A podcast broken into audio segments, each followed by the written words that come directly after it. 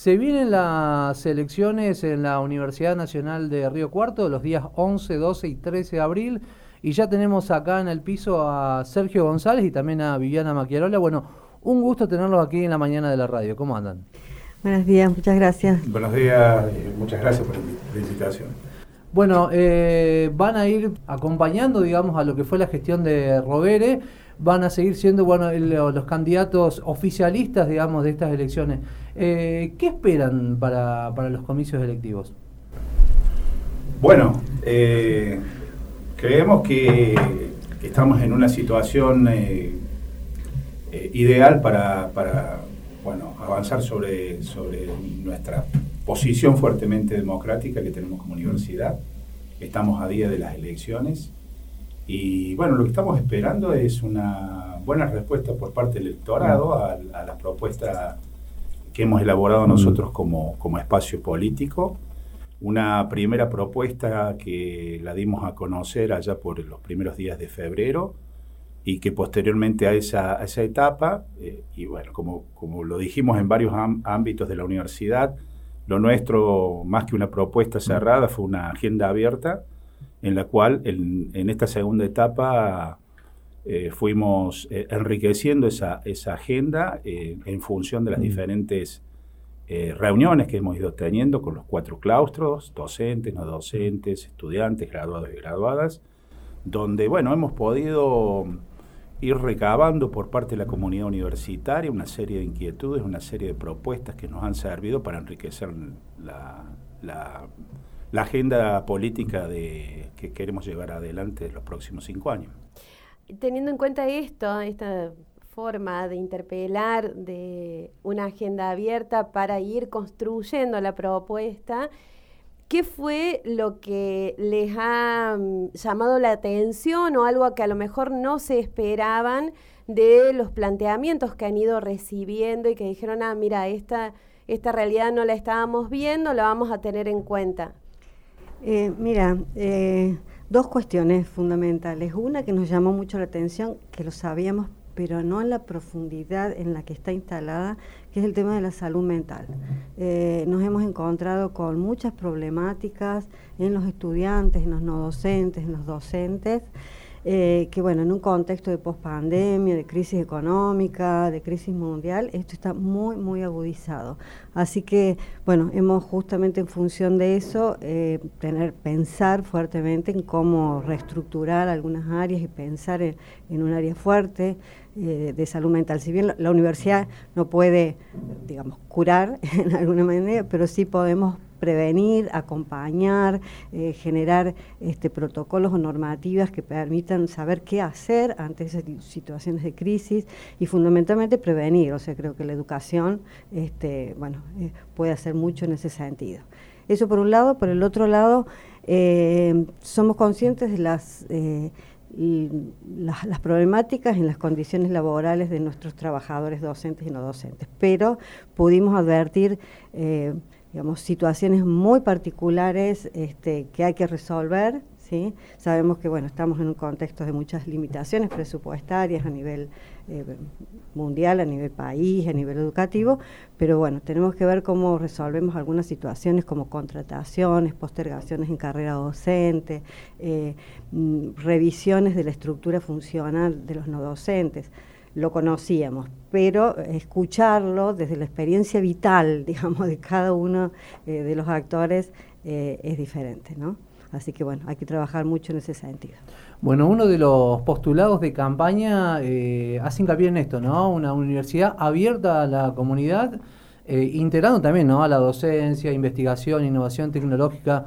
desde su punto de vista y en esta cuestión, ¿no? De abrirse a la comunidad, eh, ¿qué, son lo, ¿Qué cosas detectan de, Río Cuarto que la universidad eh, podría hacer un fuerte hincapié en eso, por ejemplo? Bueno.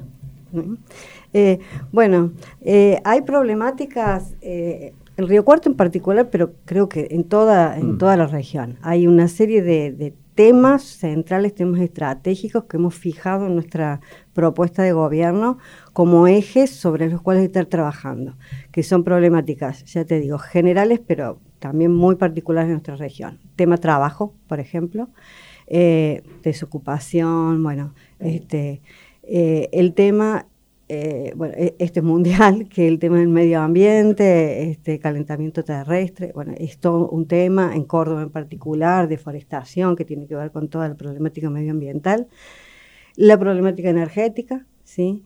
La problemática educativa, el sistema educativo, ¿sí? hay muchas desigualdades eh, educativas sobre las cuales tenemos que trabajar, desigualdades sociales, tema de género. Em, bueno, esas son algunas, seguramente me olvido de algunas. Sí, este, de discapacidad. Discapacidad. Eh, la estructura económica, sabemos la, la, cuestión, hay que cambiar la matriz económica del, del sur de Córdoba, ¿sí? Eh, bueno, son algunas problemáticas que justamente entendemos que serían como nodos de integración, ¿no? En torno a los cuales articular docencia, investigación, extensión, articular las distintas disciplinas, articular las facultades y articular la universidad con los actores sociales para trabajar sobre esas problemáticas. Sí, sobre todo creo que en la universidad en los últimos años eh, se ha comenzado a trabajar en algunas temáticas que son importantes fortalecerlas.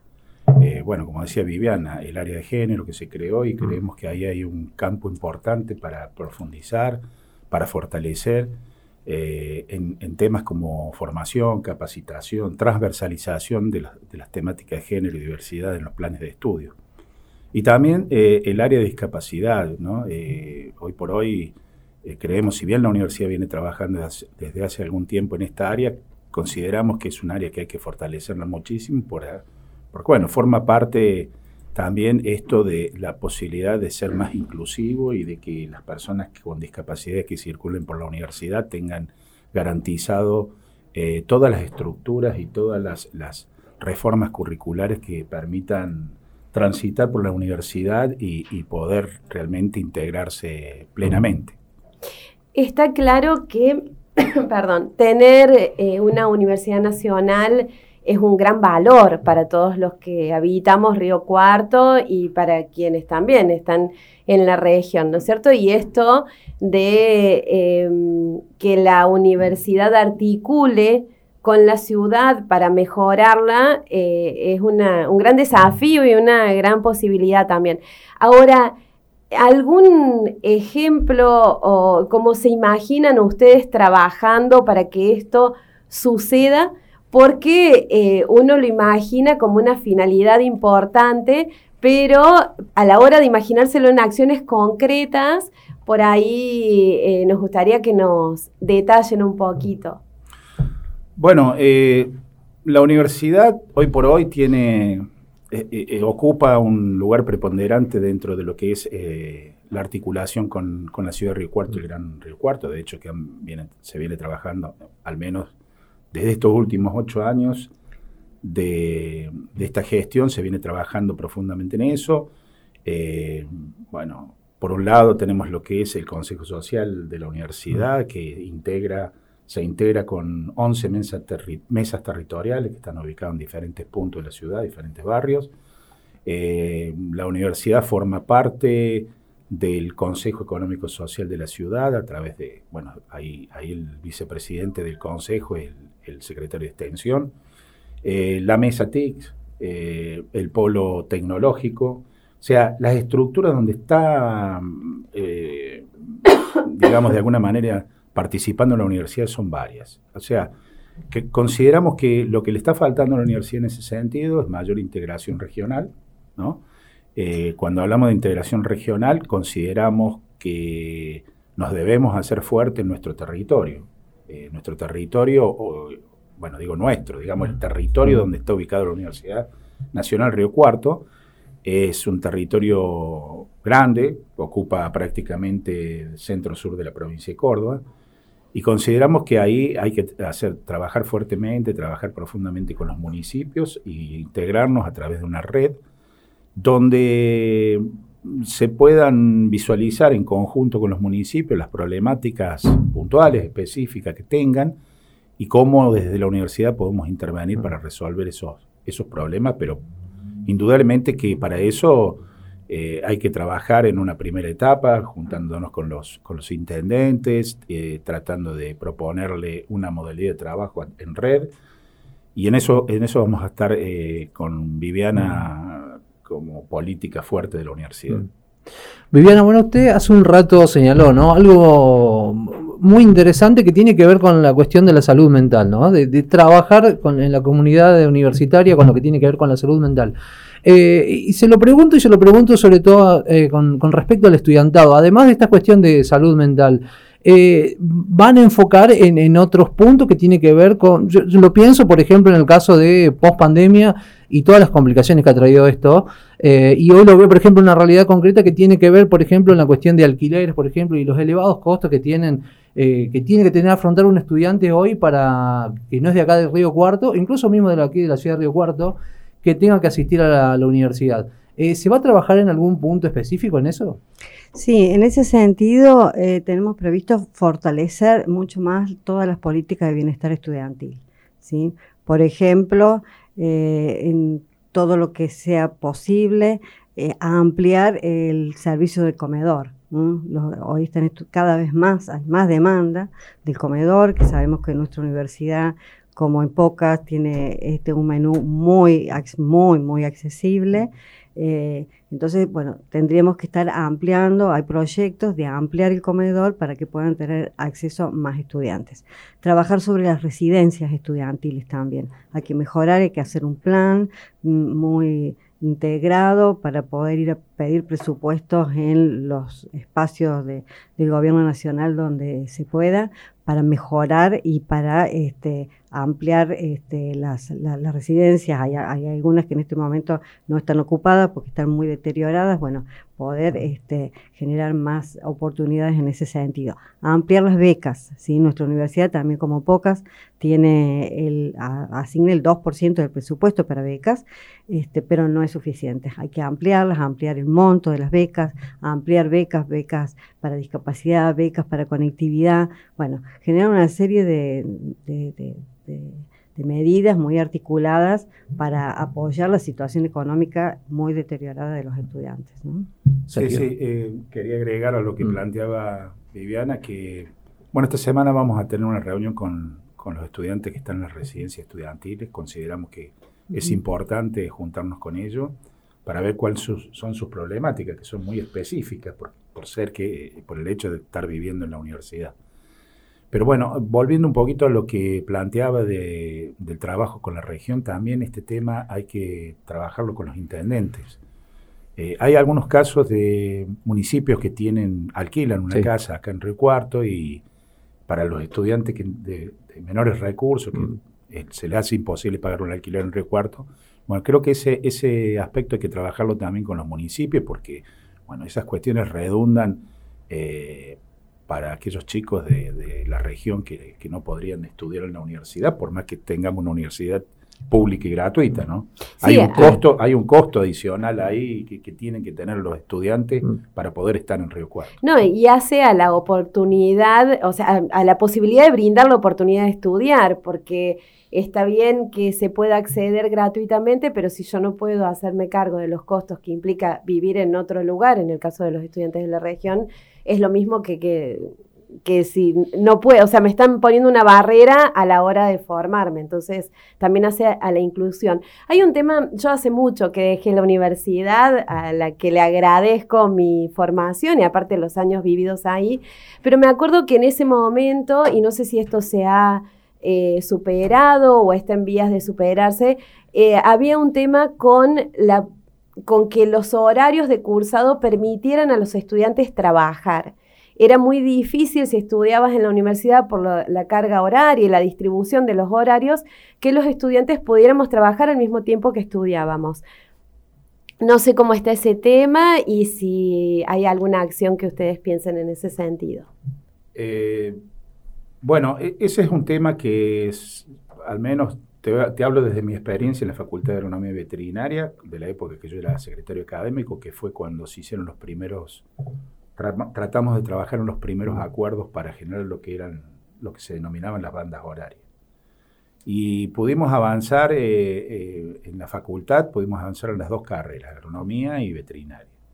Eh, fundamentalmente generando comisiones por la mañana y comisiones para la tarde. Entonces eso es lo que hacía era que los estudiantes pudieran cursar a contraturno. No sé cuál es la situación, desconocemos la situación en puntual de la del resto de las facultades, pero sí ha salido como un tema, eh, eh, ha salido como un tema que, nos han, en algunos casos, fundamentalmente cuando trabajamos con los estudiantes, nos reunimos con los estudiantes, como una necesidad de poder eh, trabajar en ese sentido. Indudablemente que todo lo que contribuya a fortalecer ese aspecto para que aquellos estudiantes que, bueno, yo le decía a, los estudiantes hace unos días cuando nos juntamos, yo trabajé y estudié toda la carrera y sé lo que es trabajar y estudiar. Que no es lo mismo estudiar y trabajar, ¿no? Estudiar y trabajar es trabajar algunas horitas al día, que no es lo mismo que tener que trabajar mm. para afrontar los estudios. Eh, entonces, bueno, eh, uno lo conoce en, carne propia el tema y, y, en ese sentido creo que vamos a tener que trabajar algún algunos aspectos que permitan o que faciliten a, faciliten, digamos, en el buen sentido de la palabra, a algunos los estudiantes que trabajan poder cursar. Pensamos que una recuerdo en humanas era imposible, no había forma de, poder eh, coordinar una vida laboral con la vida de estudiante. Bueno, algunos aspectos que pueden, que, porque yo creo que para, para facilitar el trabajo y el estudio hay que trabajarlo de distintos puntos, ¿no? No solamente, no, no considero que no solamente una medida puede resolver ese problema. Uno de los aspectos que creo que pueden contribuir a eso es la, incorporación de la virtualidad a la presencialidad. Claro. Que sobre todo en, tiempo de pandemia y post pandemia, digamos, ha, venido también a, instalarse, bueno, no solamente en las cuestiones universitarias, sino bueno, en muchos rubros que tiene que ver eh, con, la vida diaria de cada uno de nosotros. Y bien, se lo pregunto particularmente a usted, que abocada, digamos, doctora en educación, investigadora de la Facultad de Ciencias Humanas. Eh, ¿Usted cómo analiza el, nivel eh, académico, digamos, y educativo de, la Universidad Nacional de Río Cuarto? bueno, es difícil generalizar, pero creo que nuestra universidad tiene mm. muy buen nivel académico. Eh, está reconocida cuando uno va, yo por el posgrado transito por muchas universidades nacionales y uno puede ir comparando nuestra universidad con otras este, instituciones y realmente tenemos muy buena calidad académica porque tenemos muy buenas condiciones para la enseñanza y el aprendizaje en términos de, eh, y, además lo, lo, muestran los números, ¿no? Nosotros, bueno, yo he sido responsable de la de la autoevaluación institucional, para que dio lugar a la evaluación externa, manejamos estadísticas y, bueno, siempre es muy difícil decir qué es bueno y qué es malo, entonces un criterio que tomamos fue ir comparando los datos estadísticos nuestros con los datos, las medias nacionales. Y en general estamos muy bien, por ejemplo, a nivel de graduación, a nivel de relación docente-alumno, cantidad de estudiantes por docentes, en términos de eh, retención. No son los quisiéramos que fueran mucho mejor, ¿sí? Pero comparativamente eh, creo que la, calidad académica eh, de nuestra universidad es, de excelencia. Hace poquito un, ranking, este, los rankings son muy, son muy discutibles y muy relativos, pero algún dato te dan y bueno, estamos quintos, por ejemplo, en producción científica, que no es toda la producción científica, sino medida solamente a través de un pequeño indicador que es este, la, la circulación de las publicaciones de nuestros investigadores, ¿no? Este, así que bueno, eh, creo que de todos modos creemos que hay que seguir avanzando, ¿sí? Eh, en ese sentido. Estamos trabajando en este momento en, un proceso de innovación curricular, que eso implica una actualización de los planes de estudio, porque algunos eran, este, ya tenían unos cuantos años, eso hace también a la calidad académica.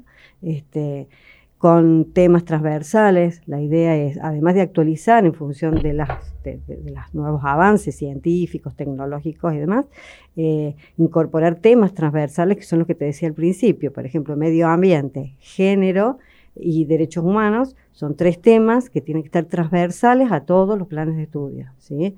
Este, bueno, eh, en este momento estamos en el diseño de, esos nuevos formatos curriculares, tendremos que trabajar, nos tocará a nosotros con Sergio, trabajar en que esto efectivamente después se cumpla en la implementación curricular. ¿no? Eh, Quería agregar también algo en relación a la virtualidad, ¿no? Es decir, esto también es otra, digamos, otro tránsito en relación que, creemos que pueden aportar fundamentalmente a la inclusión de los estudiantes que trabajan y también a abrir eh, las, las currículas a, nuevos desarrollos este, tecnológicos que hoy atraviesan a toda la sociedad, ¿no? Sí, sí, eso para complementar lo que dice Viviana, permitiría, permite también estar constantemente eh, actualizando los planes de estudio en función de las nuevas realidades, ¿no? Eh, no es lo mismo son los planes de estudio, muchos de los planes de estudio que tenemos hoy en día, que son muy cerrados, que son muy difíciles de modificar, de, implementar eh, cambios estructurales y, funcionales del plan, esto, esta, nueva, esta nueva concepción de, la innovación curricular que estamos trabajando, también hay una segunda etapa que tiene que ver con, con lo que es el seguimiento y la evaluación de los planes de estudio y en función de eso ir incorporando los cambios necesarios a las nuevas realidades.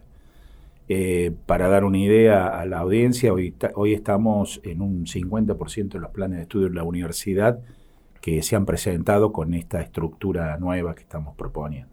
Claro, imagino que uno lo dice fácil, hacer un cambio en, la currícula, pero tiene que ver también con eh, cuestiones con el personal docente, con eh, tener una mirada integradora, porque las nuevas épocas traen esto, eh, lo transdisciplinario también es muy importante. Imagino que en eso el diálogo entre facultades también será muy importante y bueno, es todo un desafío sí. sí. por supuesto que es todo un desafío. Y no solamente la transdisciplinariedad, sino también la integración. La integración dentro de los planes de estudio es fundamental, trabajar desde la integración, porque eh, si no funcionamos como isla, ¿no? estamos como aislados. Y, es uno de los problemas que tenemos como universidad.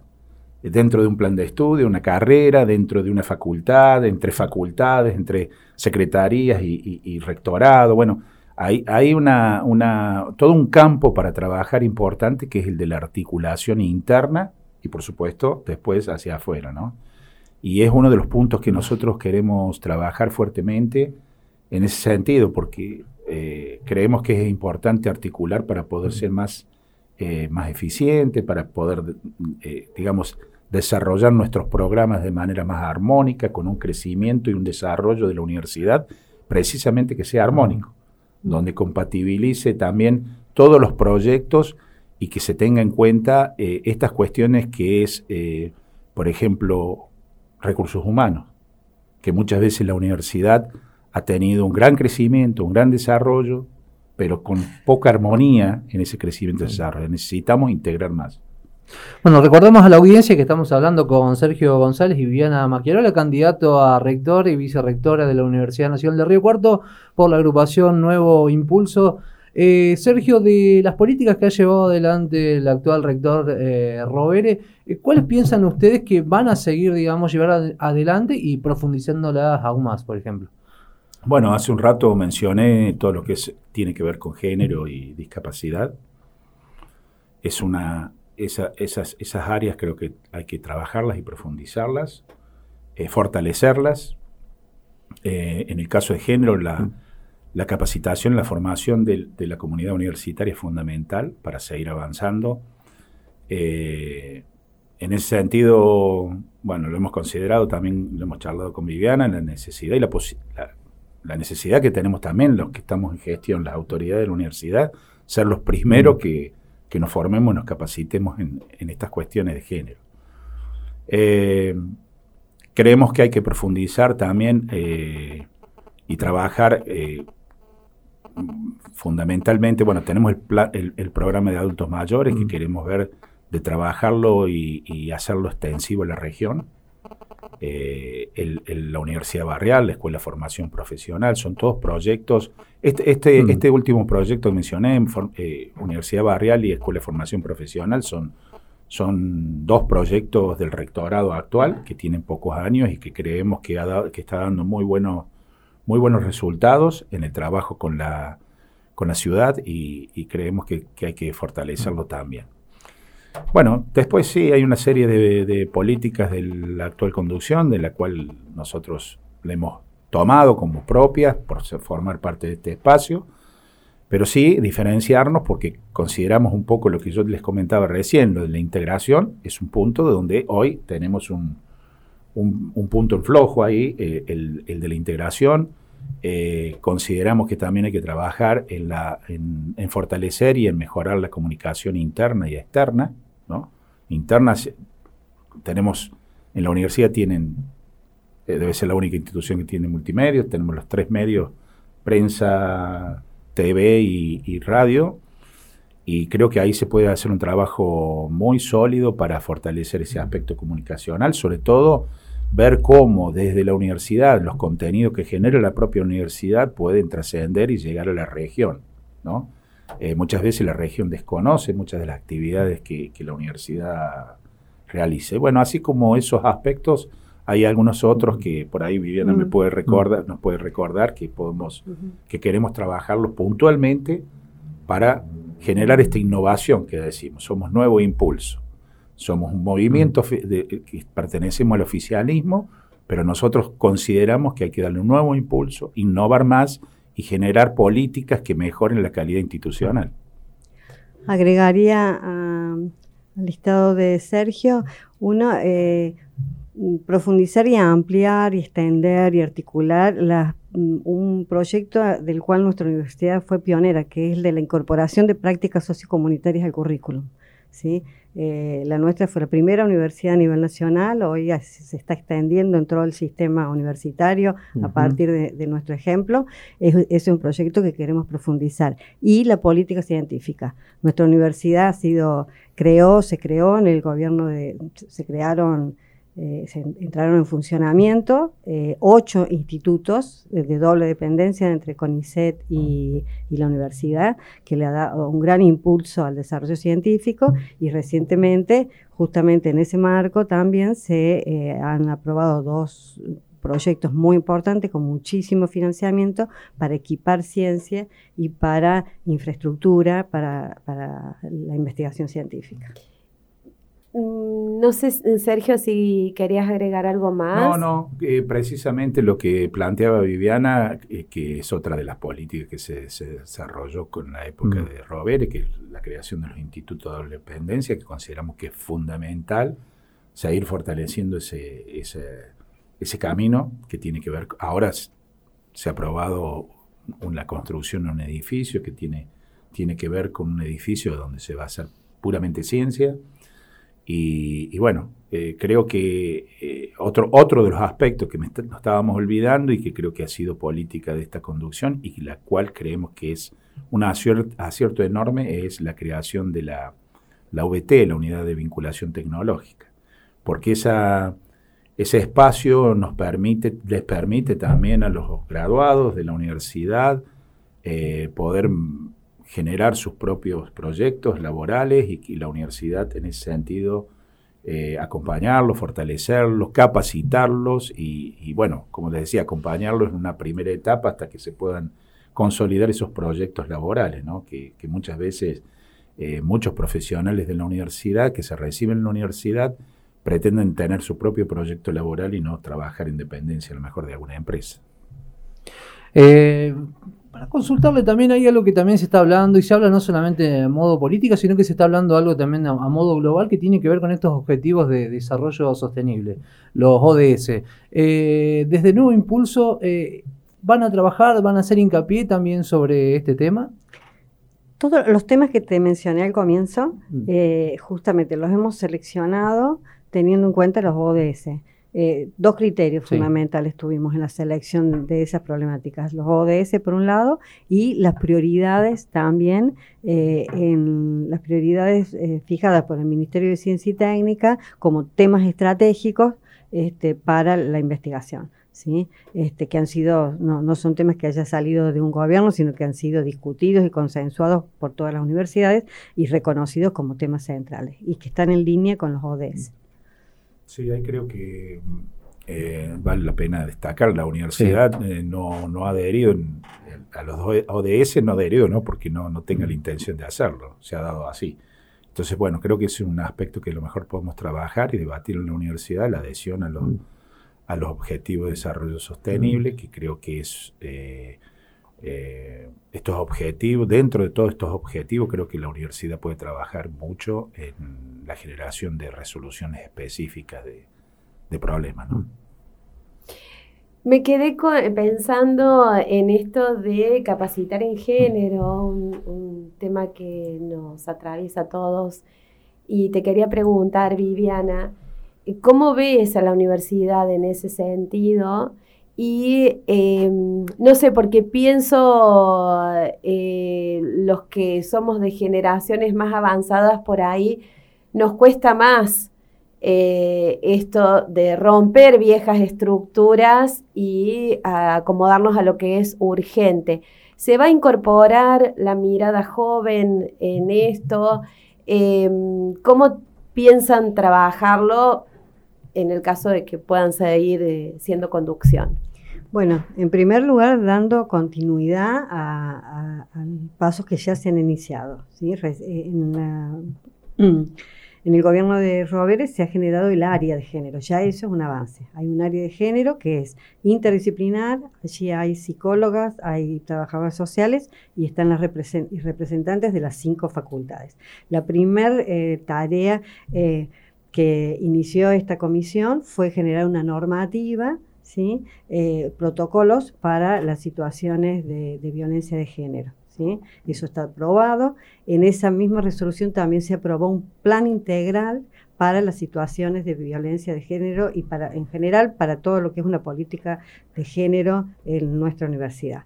Bueno, ¿cuál es el camino ahora? Mm, han dado los primeros pasos. Los caminos ahora son, por un lado, fortalecer el área con mucho más presupuesto eh, y, con, más recursos materiales y humanos. ¿sí? Y en segundo lugar, dar cumplimiento con ese plan, que el plan es muy completo, ¿sí? Eh, el que ha aprobado el Consejo Superior, que incluye formación eh, desde en el marco de la ley Micaela, ¿sí? asesoramiento en, casos a, a, las facultades y a los actores este, que, lo, que lo necesiten.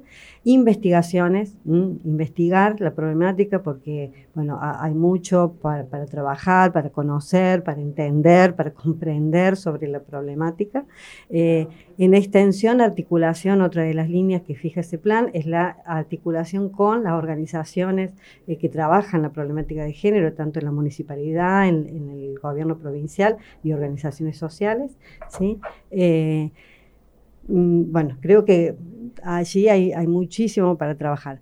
El, hecho mismo también no garantiza que una mujer esté, eh, una política, un enfoque de género, porque esté una mujer, pero creo que ya es un avance de romper el techo de cristal, que en las dos fórmulas, bueno, en las tres iniciales, había alguna mujer en la fórmula. La primera vez en 50 años de la universidad, ya es un pequeño avance. ¿no? Eh, y preguntándole, justo recién hacíamos, hace un rato hablamos también, usted señalaba la cuestión presupuestaria, digamos, a nivel universitario. Bueno, ¿cómo es la relación del gobierno nacional con las universidades nacionales, eh, pero puntualmente con la Universidad Nacional de Río Cuarto? Y lo pienso en cuestiones a lo que fue el gobierno anterior de Mauricio Macri, donde se habló mucho ¿no? del desfinanciamiento de las universidades o la poca inversión. Bueno, más allá de esta cuestión de este momento de coyuntura económica complejo en el país, eh, eh, ¿cómo es la relación eh, a nivel presupuestario con el gobierno nacional? Bueno, ha cambiado mucho en relación al gobierno anterior. Pensemos en el gobierno anterior, hubo un gran desfinanciamiento de las universidades un hecho, digamos, clave, no hubo Secretaría de Ciencia y Técnica, dejó de ser Secretaría, ya eso es un indicador del peso que puede tener la ciencia y la técnica para un gobierno. ¿sí?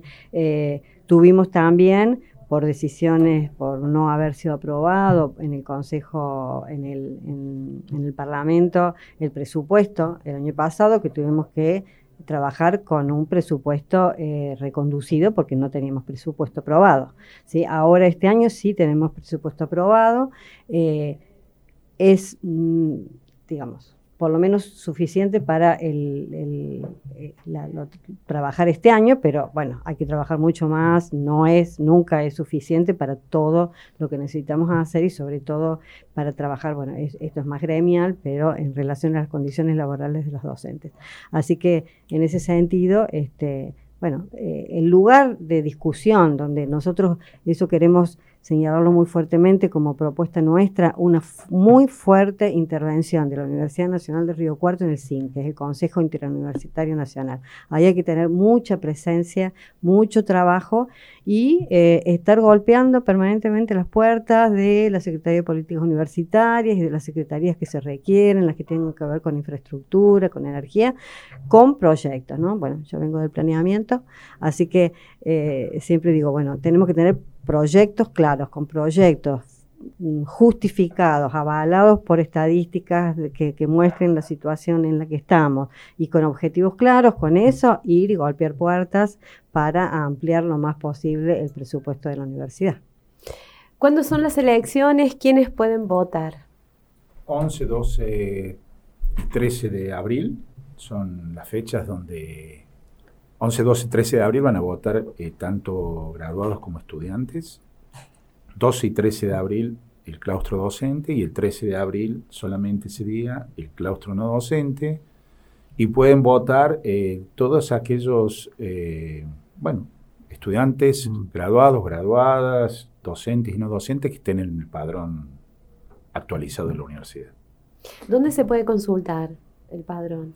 Bueno, en nuestra página web, eh, de, cuando digo nuestra, es Nuevo Impulso, ahí pueden acceder, eh, ahí está toda la información y hay un, un, espacio ahí donde pueden acceder a la información electoral que tiene que ver con las elecciones. Eh, fechas eh, de primera vuelta, de segunda vuelta, y hay un espacio para poder consultar los padrones también, si están empadronados o no los estudiantes. Y, cabe, y cabe destacar que si en caso de una segunda vuelta, las fechas son el 25, 26 y 27 de abril. Exactamente. Bueno, Sergio, Viviana, un gusto tenerlos acá en la mañana del programa, que hayan venido aquí a la radio y bueno, el mejor de los éxitos en, lo que viene.